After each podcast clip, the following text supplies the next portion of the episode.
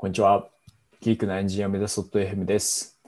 このポッドキャストは、タカパイとやりぬんが技術実務、キャリアなどの話題についてカジュアルに話すポッドキャストです。よろしくお願いします。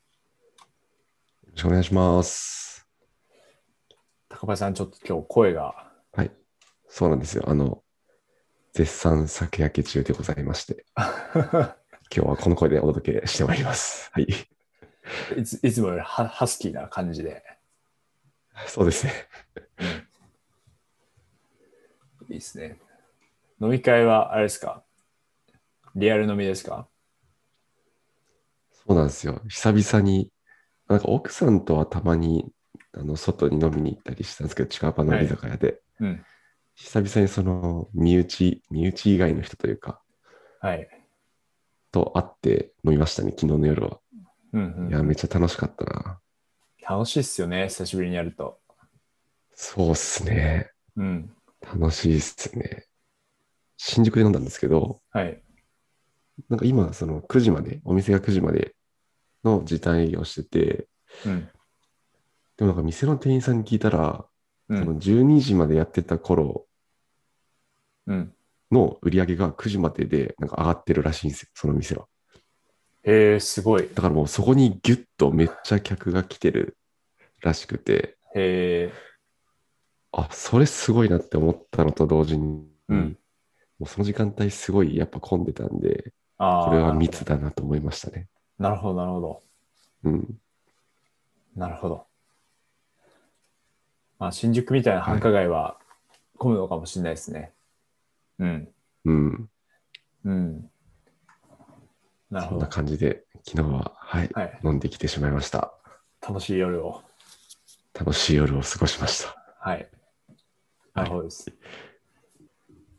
もう自分、自分はですね、もう今更にはなるんですけど、ウェブカメラを買いまして、おー、なるほど、なるほど。はい。で、まあ今までっていうか、まあずっとその仕事は、MacBook クラムシェルモードで、まあ閉じて、で、モニターをメインの画面に使ってやってたんですけど、まあそのミーティングのために、モニターのアダプタ外して、で、MacBook 開いて、あの、会議するみたいな。で、終わったら、また MacBook 閉じて、で、アダプタつけて、で、アダプタもなんか接触悪い時があって、なんかディスプレイ映んない時とかあって、なのでそこでまあ、はい。ドリマリしたりみたいなことをしてたんですけど、うんこれめんどくさいなってことに、まあ、最近気づいて、で、買いました、ウェブカメラ。はい。いいですね。じゃあ今僕が見てるこの映像は新しいウェブカ,、ウェブカメラで見てる感じですね。そうですね。ウェブカメラで見てます。うん。なんか画質もちょっと良くなったかもしれないですね。ああ、確かに。まあ、ちょっと視聴者の方には伝わらないですけど、うん。でもちょっと QOL は上がりました。ウェブカメラを導入したことで。うんはい。いや、確かにそうですよね。クラムシェルで使ってたら、確かに絶対あった方がいいですね。そうですね。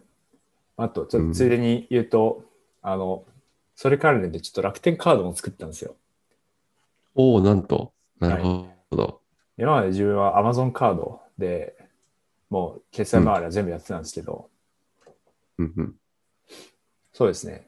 なんか楽天だとその家電とかポイントめっちゃ貯まるってことに気たまりますね。気づいて、で、確か Amazon とかだともう数十ポイントしか貯まんないけど、楽天だともう1000ポイントぐらい貯まるみたいな感じなんですよ。うんうんうん。うん、これはもう楽天だなって思って作って、楽天経済圏に飲まれ始めました、自分は。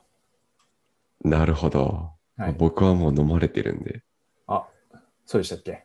そうなんですよ。楽天今、プラチナ会員ですね。これはどれぐらいのランクかわかんないですけプラチナってつ結構上の方じゃないですか？僕多分ブロンズとかでしど。たよ。なんか、あ、本当ですか、名前はなんか上の方な感じがします。上上ですよね。多分プラゴールよりも上ですよね。ブロンズ、シルバー、ゴールド、プラチナじゃないですか？わあ、なるほど。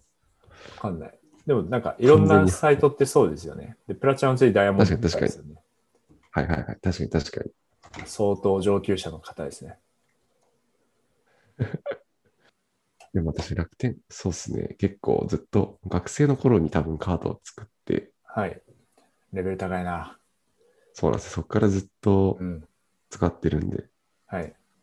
あ、なんか今ランクを確認すると、シルバー、ゴールド、プラチナ、ダイヤモンドですね。あ、やっぱり、じゃあ、相当上の。確かに。うん。多分なんか、プラチナ会員特典みたいなのもあるんでしょうけど、あんまりそういうのは 見てないな。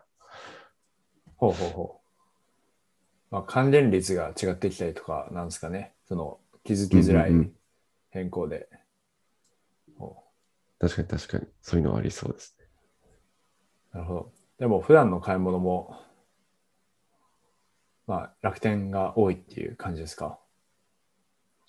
そうですね。楽天とアマゾン。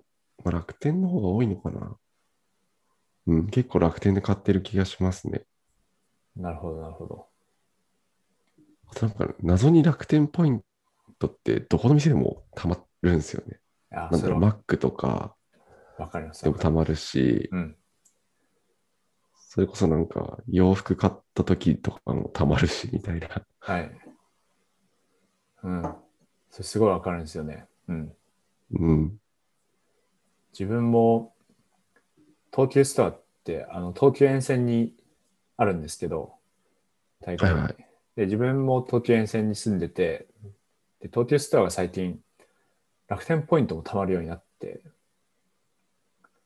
ほはいでもまあ東急ストアももう日常的に利用するので、う。うんうん。まあ、それもちょっとトリガーになりましたねうんなるほど、なるほど。はいうん本当に至るところで貯まりますよね楽天ポイントそうですね。うんじゃあこれからぜひあの、ポイ活を頑張っていただいて。そうですね。入門者なんで。はい。はい。じゃあ、そんなところでメインテーマいきますか。はい。はい。今日は何のお話でしょうか？はい。メインテーマはですね。えっと、まあ、僕自身の今までの英語、英語をこんな感じで勉強してきたよっていうのを共有できればと思います。お、はい。楽しみだ。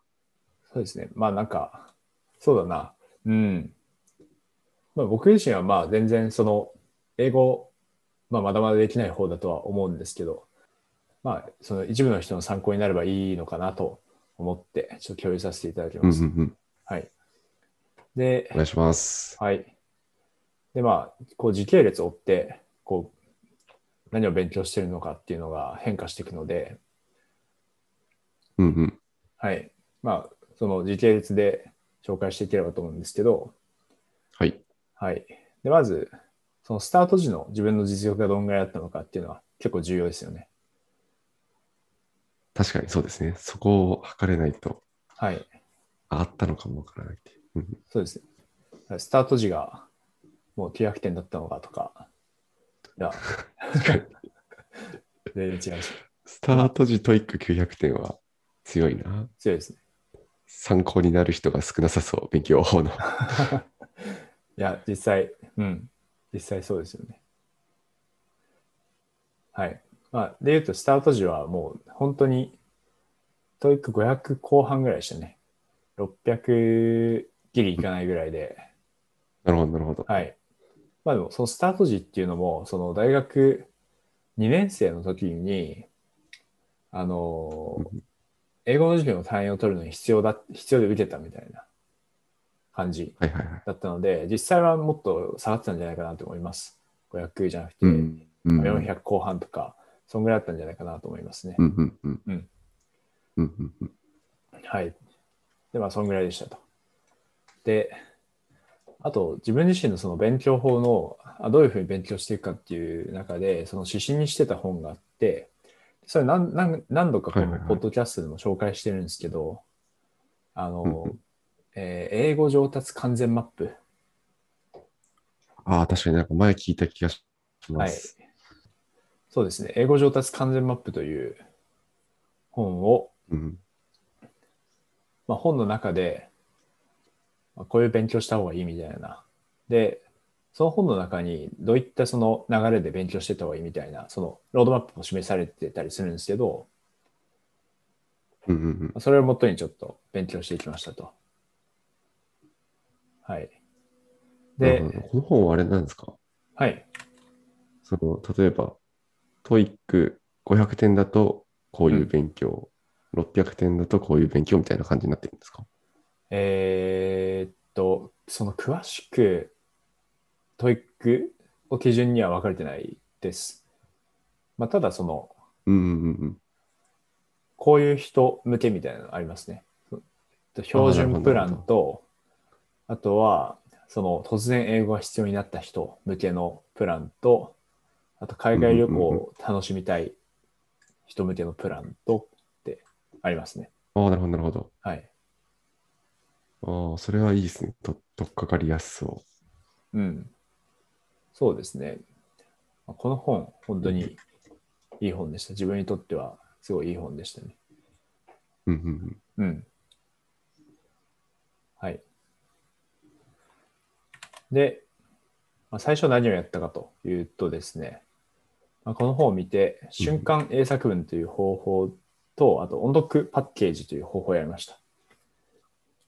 で多分、初めてこの単語を聞く方もいらっしゃると思うので、ちょっと軽く説明すると、うん。まあ瞬間英作文の方は、その日本文をまあ見たとか聞いたときに聞いて、で、その瞬間的に瞬間的に英作文をするってそのままなんですけど、その例えば、これはペンですっていう音がこう流れてきて、でそれを瞬間的に This is a pen っていうふうに変換、その発話するのが瞬間英作文で、で、まあ、今のすごいとても簡単な文なんですけど、まあ、それ以外にも、なんだろうな、まあ、一般同士が絡んできたりとか、うんうんあと、えっ、と、接続詞、when とか where とかが絡んできたりとか、なので、どんどん複雑な日本文を、こう、瞬間的に英語にするっていうトレーニングです。ほうほうほはい。で、まあ、これはその、この英語上達完全マップの人が、あの、著者の方が、うんあの、参考書を出してくれていて、う。はいはいはい。まあ、週刊英作文っていう、あまあ、そのまんまの名前なんですけど、青い本で。はい。はいはい。この、どんどん話すための瞬,、はい瞬間英作文トレーニングってやつですか？そうですね。あの、黒い猫が踊ってるやつですね。はいはいはいはい。はい。で、まあ、これ、Kindle で、Kindle 版ありますし、あと、その音声ファイルも、まあ、こうんれ、音声ファイル別で有料なんですけど、ベル出版っていう、まあ、この出版社から、出版社のオンラインサイトからあの買えるので、これでやりましたね。へえ。はい。これ、後から知ったんですけど、あの、アプリもあるみたいで、アプリ、あのそうなんですね iOS はい。でアプリの方が、例文とかは充実してるよみたいなことも聞くので、アプリの方がおすすめかもしれないですね。まあ自分はちょっと使ったことないですけど。うんうんうん。はい。うん。あ、本当だ。アプリ、うん。アプリ1220円でありますね。そうですね。アプリの方が安いんですよね。音声もついてるのに。っ確かに。うん。確かに確かに。ていうのは、瞬間英作文ですと。うんうんうん。はい。で、あともう一個やった音読パッケージっていうのがあって、で、これは何かというと、まあこれ音読と言いつつ、リピーティングとシャドーイングのうん、ことなんですけど。ど、まあ、この音読パッケージってこの森沢さんというこの英語上達完全マップの著者の方が名付けた勉強法で、で、まあ、一つの英文をそのリピーティング、リピーティングというのは、その例えば一文を聞いて、はいはい。でそれをそのまま言う。うん。うんうん。で、スクリプトを見ないので、なので英語を正確に聞き取って、で、それを発話する必要があるっていうトレーニングですね。うんうんうん。はい。で、リピーティングと、まあ、それ終わった後に音読。その、まあ、パッセージがあるんですけど、まあ、それを音読すると。はいはい。で、おお。で、それ終わった後に最後シャドーイングして、で、シャドーイングは多分ご存知の方もたくさんいらっしゃると思うんですけど、まあ、その音声が流れてくる中をちょっと遅れてついていくうんうん情報ですね。はい。っていうのをやるといううん。なるほど。ものです。えー、リピーティングとシャドーイングは、なんかいどなんだろうな、結構にやってること似てそうなんですけど、結構違うんですかね？あ、違いますね。はい。シャドーイングの方が、あ、まあ結構、まあどっちも違いますね。まあリピーティングだと、あの、聞き取った英語をうんうん。その終わるまで頭の中に持ってこなきゃいけないんですよ。ああ、はい。はいはいはい。で、あとはしなきゃいけないので、なんか一単語聞き取れただけはできないんですよね。うんうんうん。うん、そうそう。単語単語は聞き取れただけでも、あだだけではうまくいかないんですよ。っていう難しさがあって、で、まあシャドーイングは、なるほどなるほど。シャドーイングはその、まあ、一語一語、まあ、一語ずらしてついていくので、一語を聞き取れれば話せるっていうのはあるんですけど、喋るスピードが速かったりとか、あとは聞き取れない単語とかがあったりすると、うまくいかないっていう難しさありますね。はいはいはい。なるほどなるほど。はい。なので、結構違うトレーニングかなとは自分は思いますね。うーん。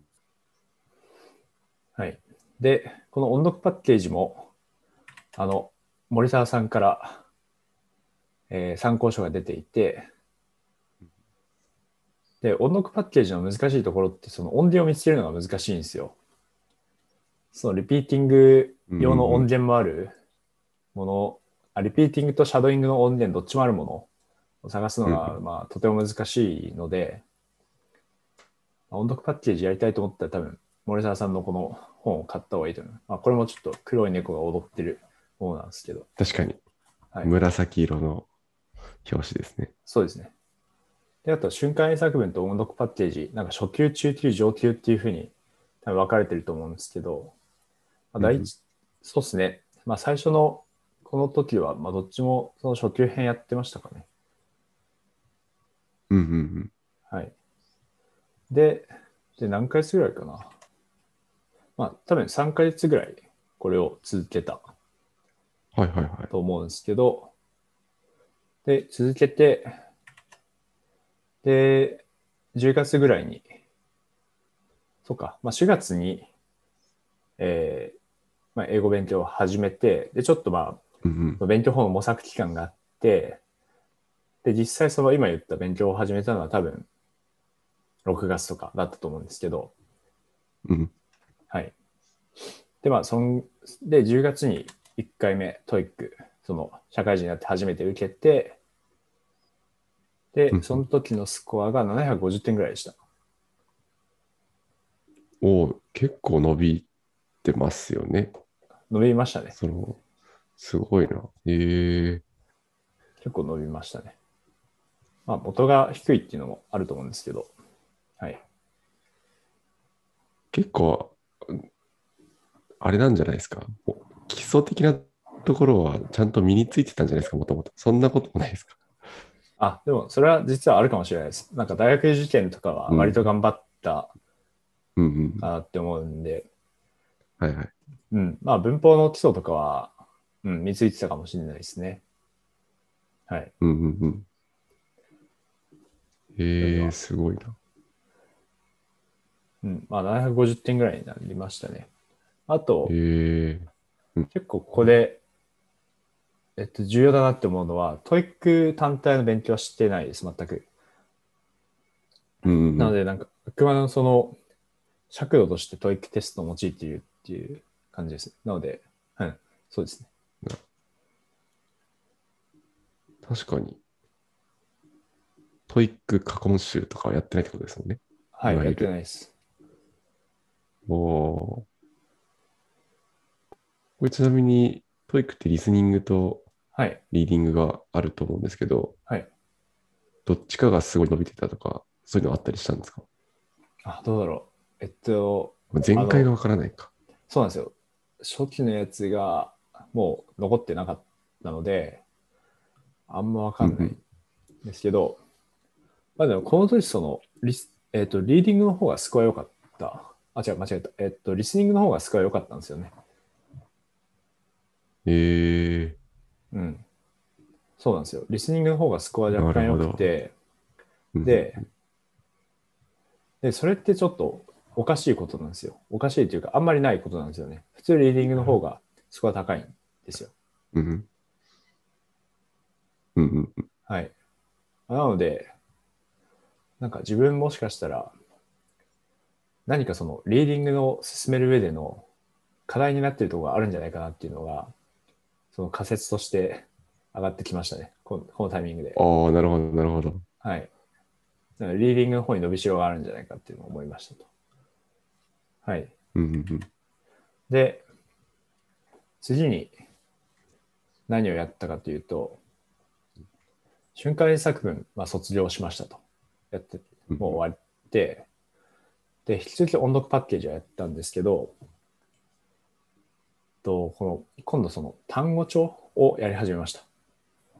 で、まあ、単語帳何をやったかというと、あの、デュオ、デュオ3.0ってやつなんですけど、うん。はい。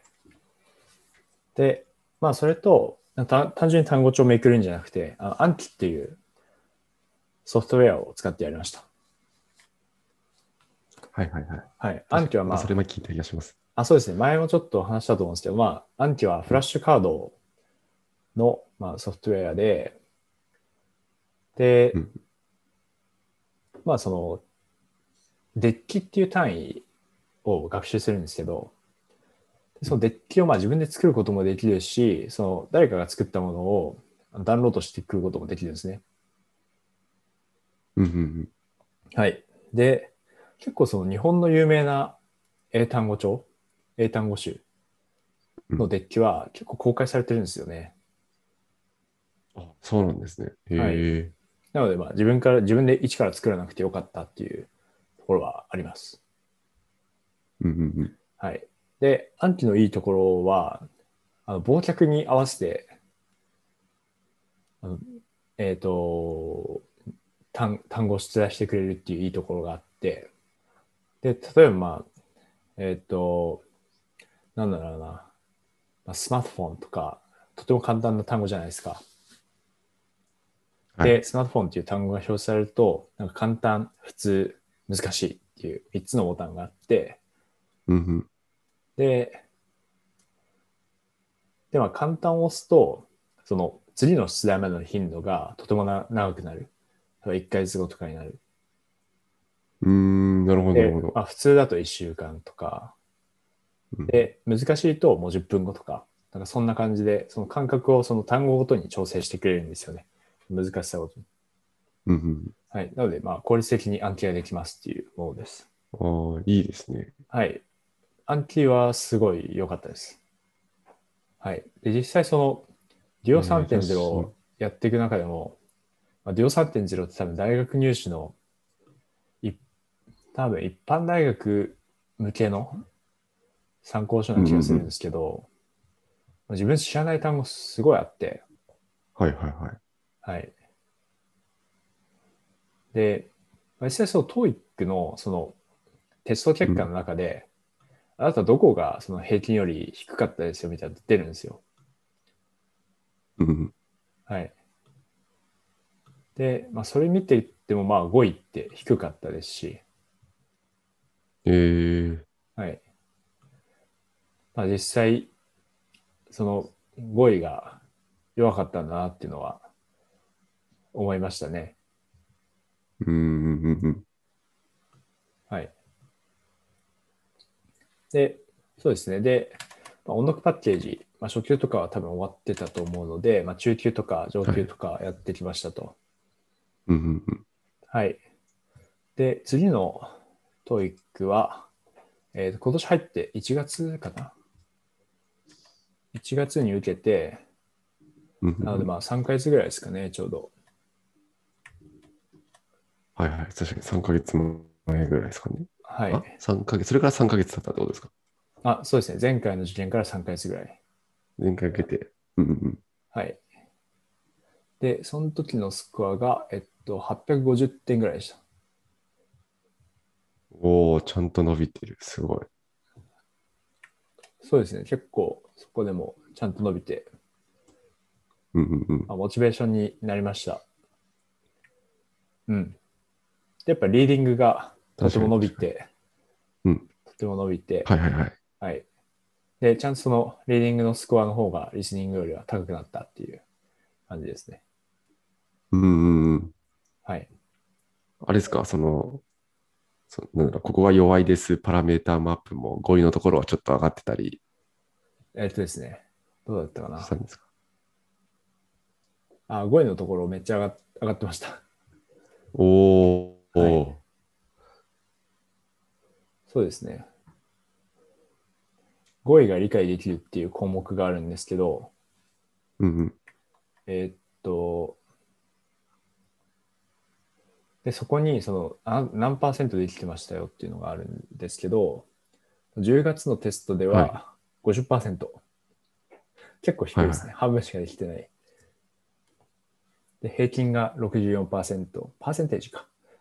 うんうん。なので、まあ、しようちゃったんだ、自分は。語彙が理解できるところで。うんうん。で、平均が64%だったんですけど、1月では96%になりました。なので、おー、すごい。めっちゃ上がってますね。改善しましたね。うん。すごいですね。すごいな。はい。っていうことがありましたと。なるほど、なるほど。はい。で、まあ、そんぐらいになって、で、まあ、自分の中でその決めてたことがあって、うん。そのまあ900行くまでは、あの絶対オンライン英会話やらんっていうふうに決めてたんですよ。はいはいはい。その基礎が固まってないうちにやっても無駄だって思ってたんですね。うんうん。うん。まあ、けどろ850ってちょっと微妙な数字だなと思ってて、はい。うん。思ってて、で、まあ、まあ、やるかってなったんですね。まあ、端的に言うと。なるほど、なるほど。はい。ちょっとスピーキング力高めたいし、やるかってなったんですね。はい。うんでうん、今またちょっと、何やるかっていうの模索中ではあるんですけど、はいはいはい。で、あとは、その、それ1月に受けてから TOEIC 自体も受けてないので、その先のスコアはないんですけど、まあ今は一応そのネ,、ネイティブキャンプっていうオンライン英会話と、あとはエリサスピークっていう発音やってますね。えー、はい。発音はなんかのはい。書籍、書籍じゃないか。何で勉強されてるんですか？あ、エリサスピークってアプリがあるんですよ。あ、エルサスピーク。はい。あ、これか。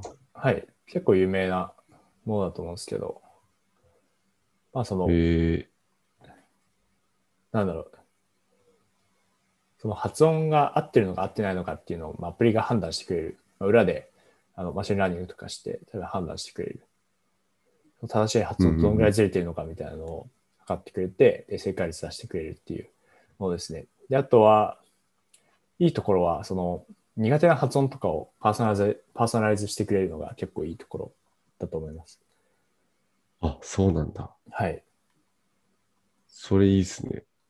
そうなんですよ。えー、エルサスピーク。もうなるほど、なるほど。はい。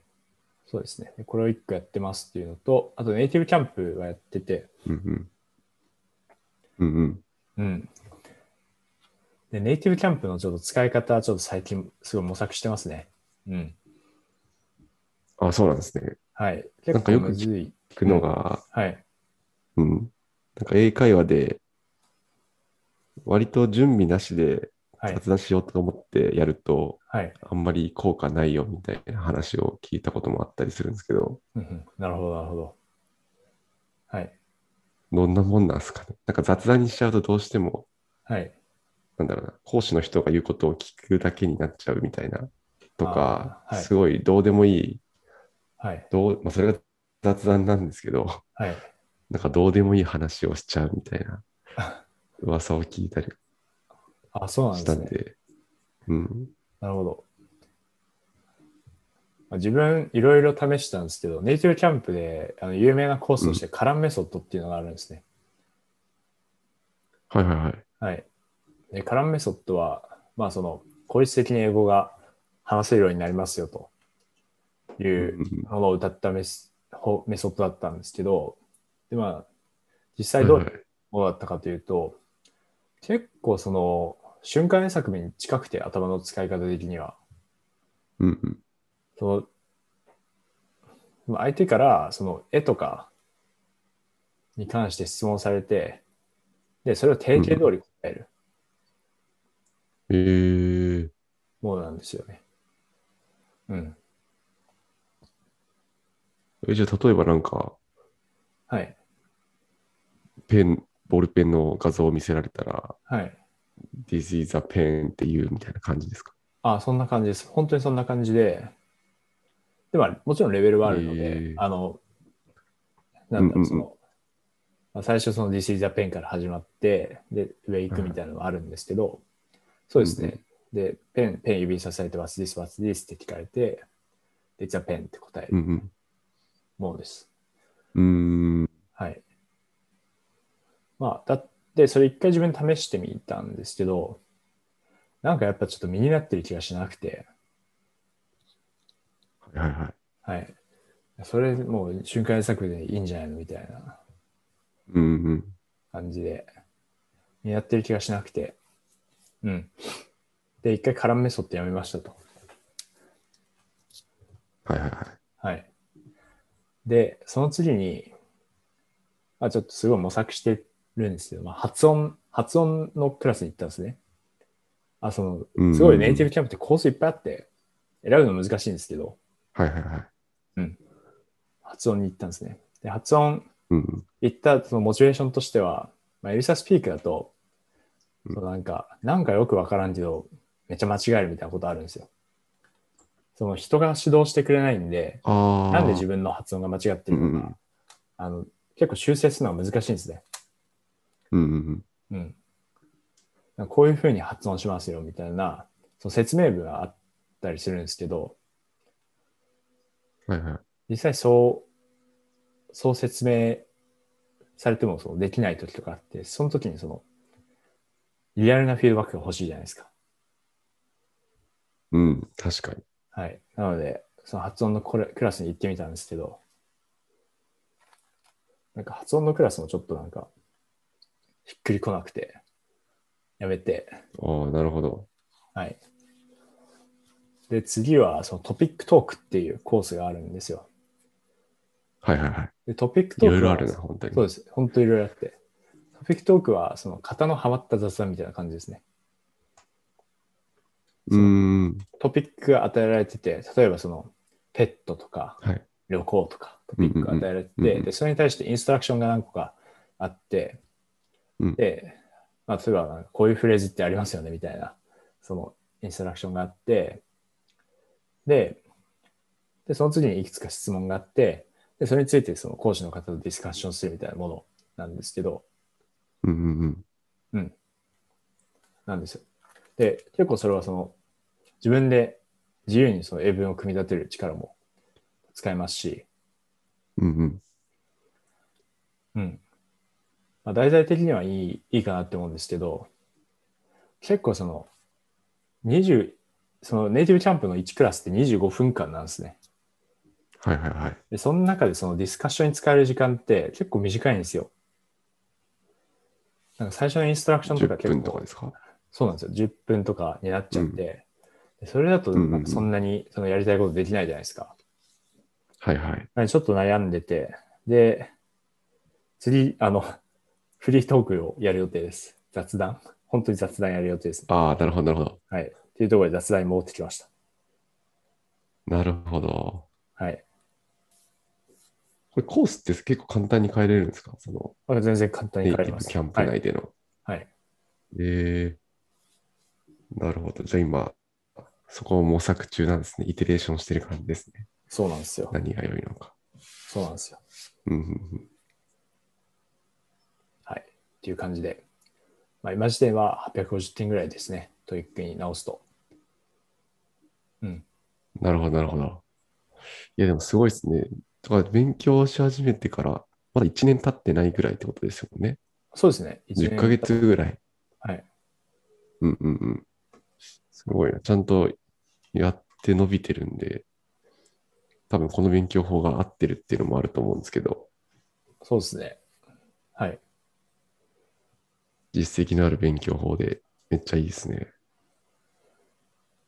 あまあ、参考になればえいいなと思ってますー。うん。うん。